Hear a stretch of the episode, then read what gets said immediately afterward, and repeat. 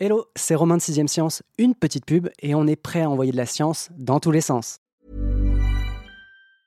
Hiring for your small business? If you're not looking for professionals on LinkedIn, you're looking in the wrong place. That's like looking for your car keys in a fish tank. LinkedIn helps you hire professionals you can't find anywhere else, even those who aren't actively searching for a new job but might be open to the perfect role. In a given month, over 70% of LinkedIn users don't even visit other leading job sites. So start looking in the right place. With LinkedIn, you can hire professionals like a professional. Post your free job on linkedin.com slash achieve today.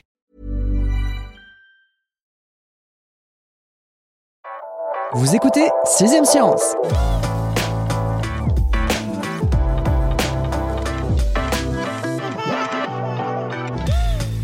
Les yeux sont les fenêtres de l'âme humaine. C'est pas de moi, malheureusement. On doit cette belle phrase à un écrivain belge du 19e siècle. Mais après avoir lu la prose d'une autre plume, mon invité, la journaliste santé Sylvie Riumio, je dirais des yeux qu'ils sont Judas. Vous savez, le petit œilleton qui permet de voir derrière une porte sans l'ouvrir. Sauf que celui-ci donne sur notre cerveau. Avec lui, pas besoin de forcer l'entrée pour savoir ce qui se trame de bon ou de mauvais dans notre boîte à neurones. C'est assez spécifique hein, comme métaphore, je vous l'accorde, et je vais l'être encore plus. La rétine, la fine membrane qui tapisse le fond de nos globes oculaires, ne sert pas qu'à capter la lumière. Elle renseigne les chercheurs et médecins qui ont la drôle d'idée de se pencher dessus sur nos risques de développer des affections neurologiques, des troubles psychiatriques et des maladies cardiovasculaires. Sylvie, bonjour, bienvenue dans 6ème Science. Est-ce que tu es prête à nous aider à y voir plus clair? Bonjour Romain. Si la pupille, qu'on appelle aussi la prunelle, est le trou noir au milieu de l'œil, l'iris, la partie colorée autour, hein, qu'elle soit marron, verte ou bleue, Qu'est-ce que la rétine?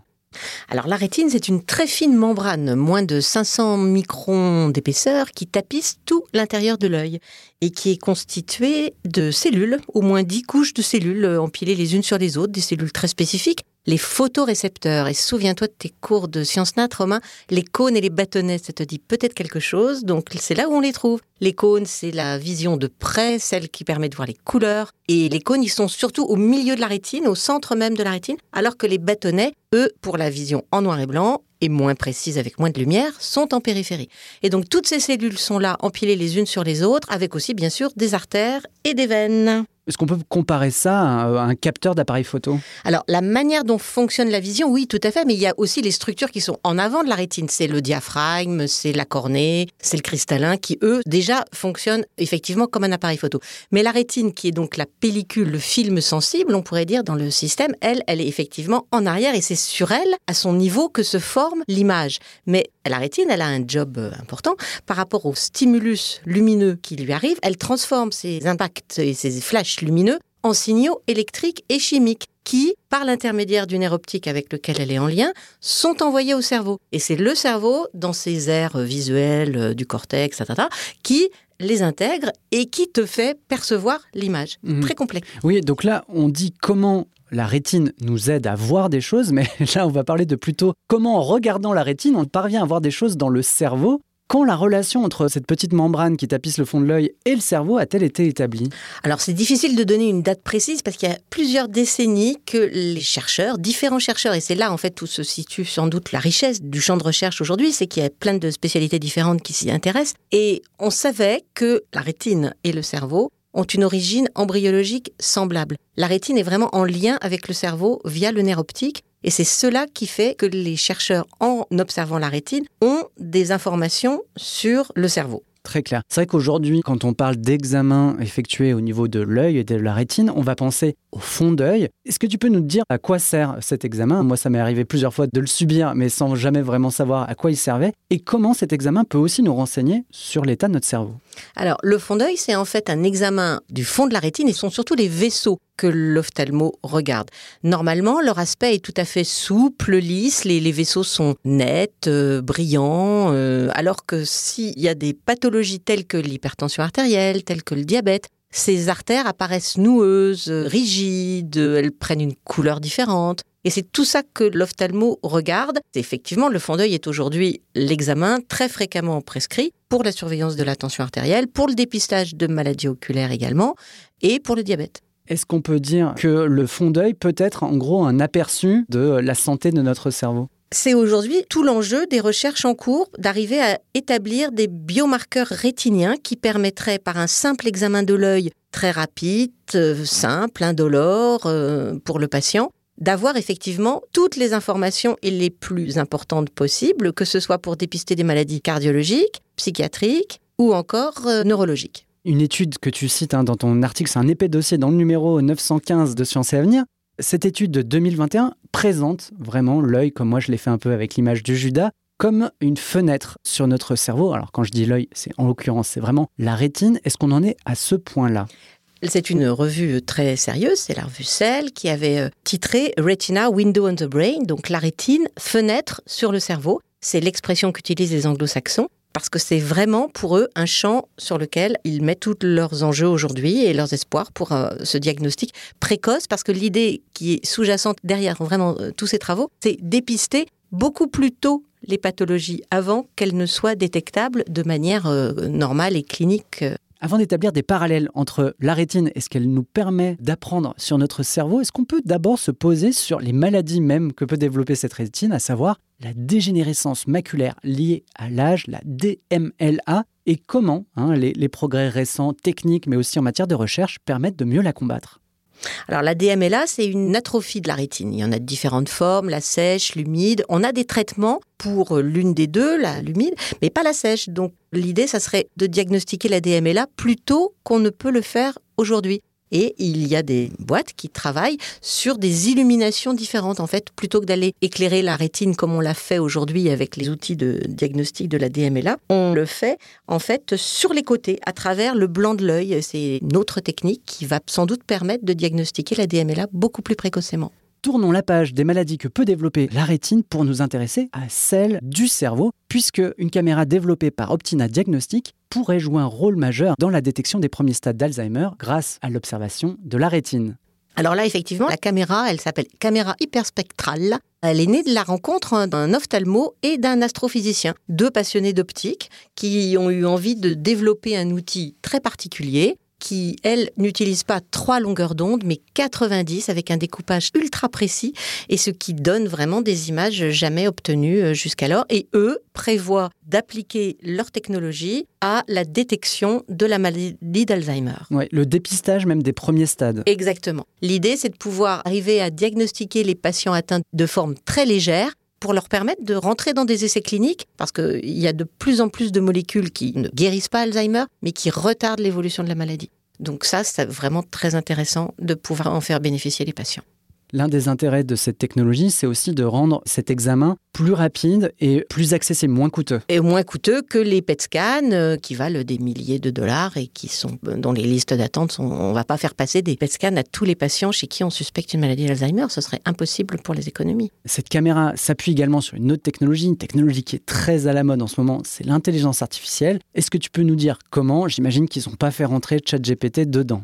Encore. Mais les algorithmes permettent d'établir des relations qu'on ne peut pas faire à l'œil nu. Par exemple, il y a un spécialiste d'intelligence artificielle et d'ophtalmo qui, lui, regarde des fonds d'œil depuis des années et quand il regarde un fond d'œil, il ne peut que voir les anomalies du fond d'œil. Or, l'IA, elle, elle est capable de savoir s'il s'agit d'un homme ou d'une femme, si cette personne est fumeur ou fumeuse, si elle est en surpoids, autant d'éléments que l'IA peut renseigner. Grâce à l'IA plus la technologie intégrée elle-même à la caméra, le dispositif devrait permettre de nous renseigner à la fois donc sur nos risques potentiels de développer Alzheimer, mais aussi sur notre potentiel à développer une maladie cardiovasculaire. Ça, je m'y attendais pas du tout. Là, les essais ont déjà commencé à l'Institut de cardiologie de Montréal et il s'agit chez des patients qui ont déjà présenté des problèmes cardiovasculaires, des infarctus ou des AVC, d'essayer de voir s'il y a une signature rétinienne de ces problèmes cardiovasculaires. Par exemple, un vaisseau qui aurait éclaté, ce genre de choses. Exactement. Il y a un constat qui ressort pas mal dans ton dossier, c'est que globalement, avec cette caméra et les autres technologies hein, qui exploitent le fond d'œil,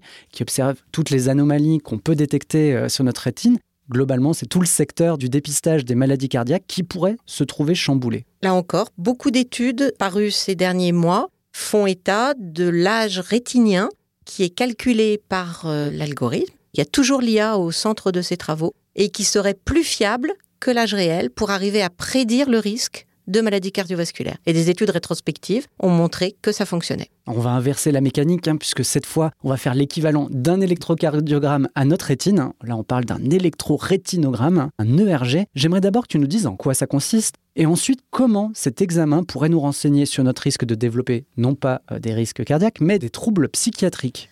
Tout à fait. Et là, il s'agit d'un tout autre mécanisme qui s'appelle un électrorétinographe qui est l'équivalent pour la rétine de l'électrocardiographe, qui permet d'obtenir des électrocardiogrammes. J'en ai parlé tout à l'heure au tout début de notre discussion. La rétine envoie des signaux électriques une fois qu'elle est stimulée. Et ce sont ces signaux électriques qui sont enregistrés par l'électrorétinogramme. Un examen donc se passe dans l'obscurité et on a un tracé de la même manière qu'un électrocardiogramme. Quand on voit ces courbes sur le papier, on a exactement la même chose au niveau de la rétine. Et comment ce tracé peut nous permettre de détecter euh, notre potentiel euh, à développer des troubles psychiatriques? Je suis un peu interloqué là-dessus. Là encore, des études comparatives entre des populations saines, entre guillemets, des sujets des volontaires, non atteints de pathologies psychiatriques, avec d'autres groupes eux atteints soit de dépression, soit de bipolarité, soit de schizophrénie, ont permis de retrouver des anomalies dans le traitement du signal électrique. Quand on fait l'analyse précise du tracé, comme on le ferait pour un ECG, un électrocardiogramme, comme on détecte un infarctus, une angine de poitrine, quand on regarde le signal électrique du cœur,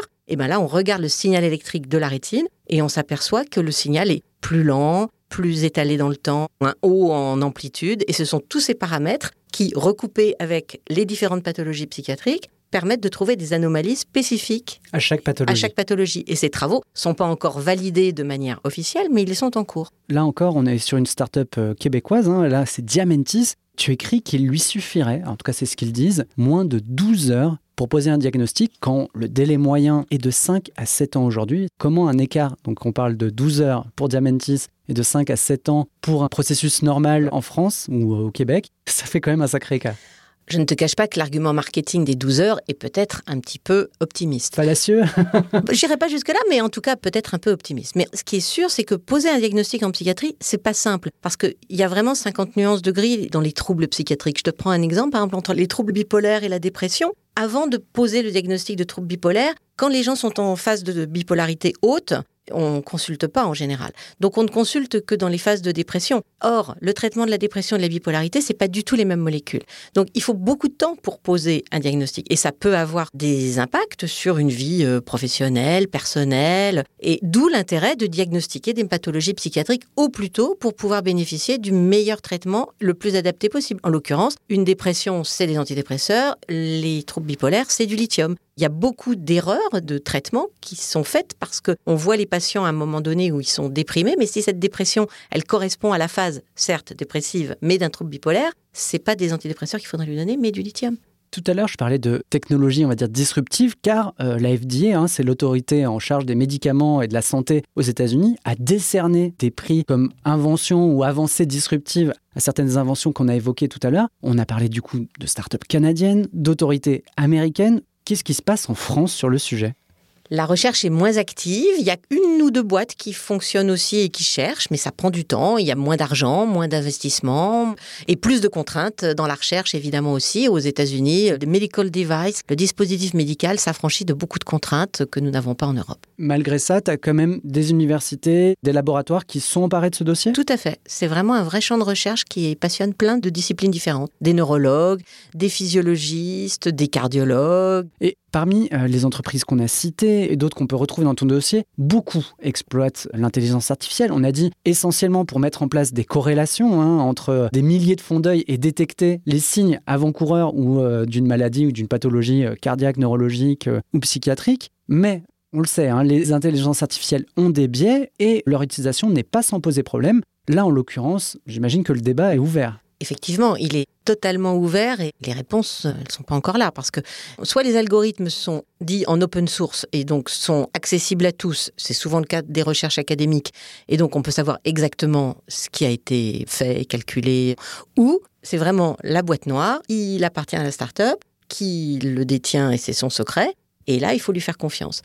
Après, c'est aussi impossible de comparer les essais des boîtes entre elles parce qu'ils font appel à des groupes différents de patients, et c'est comme les médicaments, d'ailleurs, les labos ont fait la même chose avec leurs molécules. Tu verras très rarement des essais comparatifs entre les molécules. C'est toujours versus placebo, ce qui montre la supériorité d'une molécule sur une autre. Mais personne va s'atteler à faire des comparatifs d'une molécule A avec une molécule B.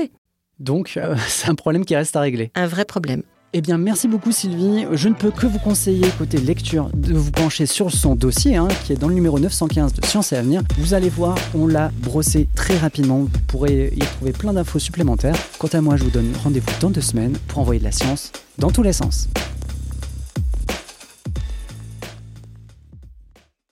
On ne va pas se quitter comme ça. Vous avez aimé cet épisode? Sportif, généraliste, sexo ou scientifique, varié mais toujours bien informé. Découvrez les autres podcasts de la rédaction 20 minutes sur votre application d'écoute préférée ou directement sur podcast au pluriel.20minutes.fr.